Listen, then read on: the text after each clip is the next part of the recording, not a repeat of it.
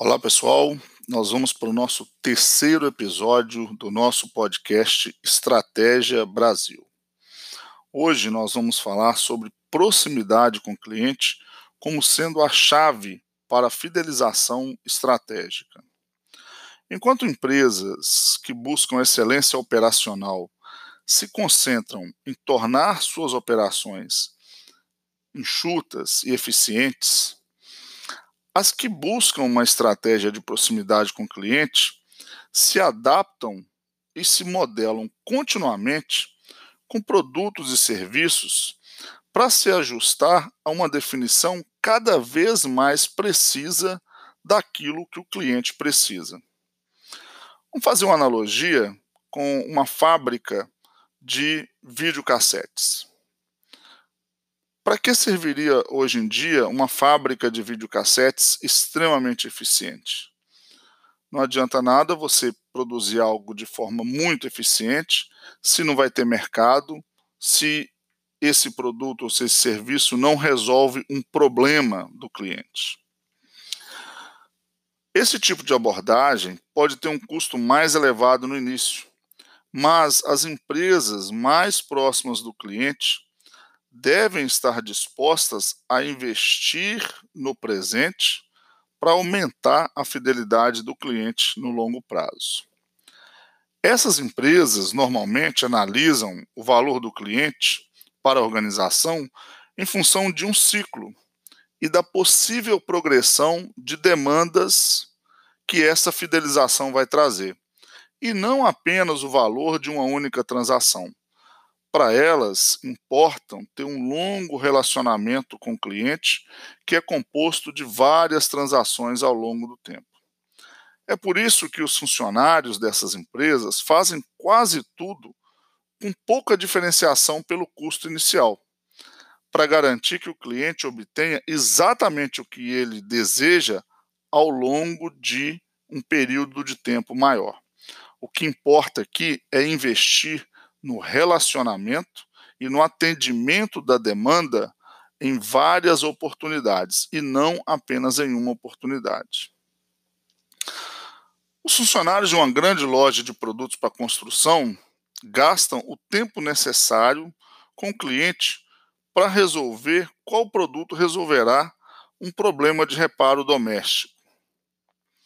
O pessoal da loja não tem pressa eles são treinados para escutar o cliente, analisar sua demanda e propor um produto que resolva o problema. A sua primeira prioridade é garantir que o cliente obtenha o produto certo, independentemente do seu preço de varejo ou da lucratividade da venda. Esse é um bom exemplo de alguém que quer resolver o seu problema, quer te fidelizar e não simplesmente empurrar um produto para vender uma vez só. Você vende uma vez só, pode ser que para você fazer essa venda, você nunca mais tenha aquele cliente dentro da sua loja. Esses aspectos são importantes.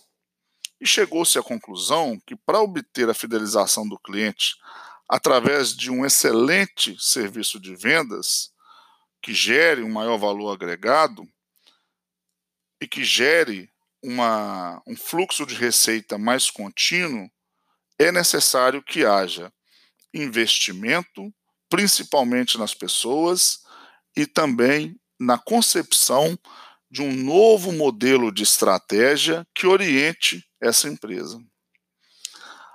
As organizações voltadas para a fidelização projetaram modelos operacionais que lhes permitem abordar cada cliente ou pequeno segmento de seu mercado individualmente, tanto por causa da rentabilidade da empresa quanto pela satisfação dos clientes.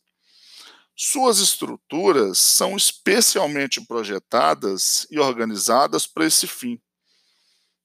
Facilitam vários modos de operação e de entrega de produtos e serviços. É muito importante reconhecer que as estruturas mais flexíveis e responsivas demandam um alto grau de automação e de inteligência embarcada para que sejam eficientes.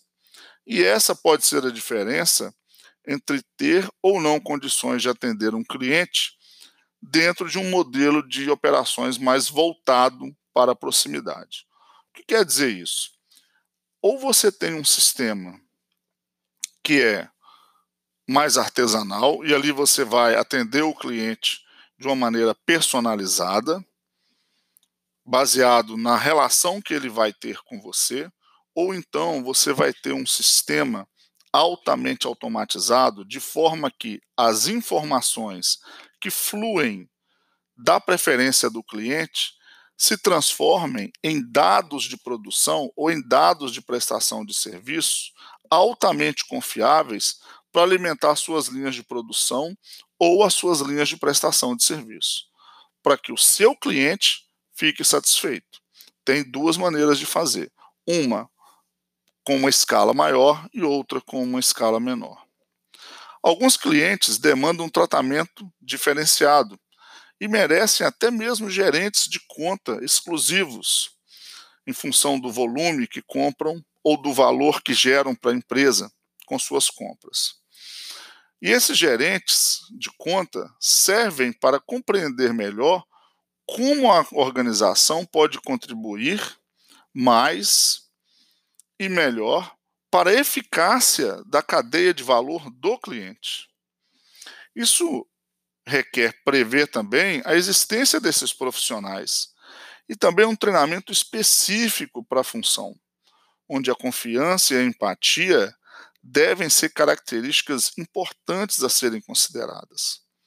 O gerente de conta, nesse caso, deve ser visto como um provedor de soluções para o cliente, como alguém que faz parte da cadeia de valor do cliente, e não somente como alguém que quer vender ele deve trabalhar junto com o cliente para resolver os problemas de toda aquela cadeia. Um princípio que essas empresas entendem bem é a diferença entre lucros ou perdas em uma única transação e lucros e perdas ao longo da vida de seu relacionamento com, com o único cliente. Ou seja, a empresa que trabalha para fidelizar o cliente, ela não se importa de eventualmente perderem uma transação para ganhar ao longo de todo o ciclo. Por exemplo, uma corretora financeira líder sabe que nem todos os seus clientes exigem o mesmo nível de serviço. Para que a empresa seja lucrativa, portanto, depende em parte da manutenção de um sistema que possa diferenciar rápido e precisamente os clientes com base no grau de serviço que eles exigem e também nas receitas que esse relacionamento vai gerar. Aí a gente tem um exemplo hoje dos bancos, né? Você tem bancos que têm diferentes tipos de tratamento para diferentes tipos de clientes que têm diferentes exigências e que geram diferentes níveis de valor para aquela instituição financeira. Uma, essa, por exemplo, essa empresa, essa financeira, ela instalou, que a gente está usando aqui como exemplo, ela instalou recentemente um sistema de CRM que é capaz de reconhecer seus clientes e todo o histórico com muita agilidade. Dessa forma, ela direciona os investidores com grandes contas e transações frequentes para o seu próprio gerente de contas. Outros clientes esporádicos, clientes menores, né, aqueles que fazem pedidos ocasionais, podem ser encaminhados para um gerente de múltiplas contas. Em ambos os casos, o perfil do gerente, desculpa, o perfil do cliente aparece ali na tela para que o gerente de conta ou gerente de múltiplas contas possa dar o tratamento mais personalizado possível para aquele cliente, que mesmo sendo um cliente eventual, pode se sentir nesse momento muito especial. Vamos pegar o exemplo da Kraft, lá dos Estados Unidos, que criou uma capacidade única de adaptar a sua publicidade, o seu merchandising em vários pontos de venda, adaptando a sua comunicação ao mercado local, atendendo necessidades específicas dos clientes. Ou seja, em grandes lojas ela adotava uma estratégia de comunicação e de é, é, apresentação dos seus produtos em uma loja menor, uma loja de bairro, ela adotava uma outra estratégia. A Kraft, então, possuía um sistema de comunicação e informação com a capacidade analítica e força de vendas treinada para operar esses sistemas dentro de uma cadeia que levava os seus produtos na medida certa e da forma certa para o tamanho de cada negócio, de cada mercado. Mas para conseguir fazer isso, a Kraft precisou mudar primeiro a forma como ela pensava em vender e como seu time enxergava essa atividade. Ela teve que criar a organização, construir os sistemas de informação, educar e motivar as pessoas dentro da empresa para seguir essa estratégia de proximidade com os clientes. Ao se reinventar, a Kraft integrou sua operação com de outras empresas de diferentes setores para conseguir executar com excelência essa estratégia de proximidade. Seus processos de negócios hoje enfatizam muito mais a agilidade com flexibilidade do que necessariamente grandes lotes. Os seus sistemas coletam a informação, analisam essa informação e transformam essa, informa essa informação em dados de produção, para que ela possa atender a pequenas demandas. Isso, de certa forma, empodera os seus clientes, empodera a sua força de vendas e dá a sensação real né, dá a sensação de que aquelas pessoas têm um poder de decisão sobre como que a empresa vai atender às suas demandas. Ou seja, elas têm o poder em relação àquilo que a empresa vai vender ou não. O cliente sente-se considerado na decisão da empresa sobre o que vai vender, como vai vender. Toda essa filosofia de trabalho tem por objetivo criar barreiras à entrada de novos competidores nos mercados em que essas empresas atuam.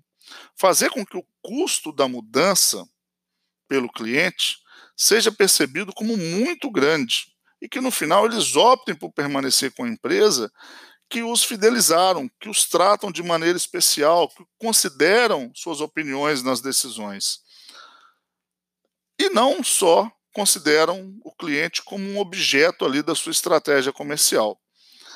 É muito importante que os clientes sintam que eles compartilham com a empresa não só uma relação comercial ali de compra e venda de um produto ou de serviço, mas é importante que os clientes compartilhem também com a empresa naquela operação, naquele relacionamento, valores e propósitos. Este pode ser o ponto decisivo para a fidelização estratégica dos clientes. Até a próxima e vamos pensar de forma estratégica, Brasil.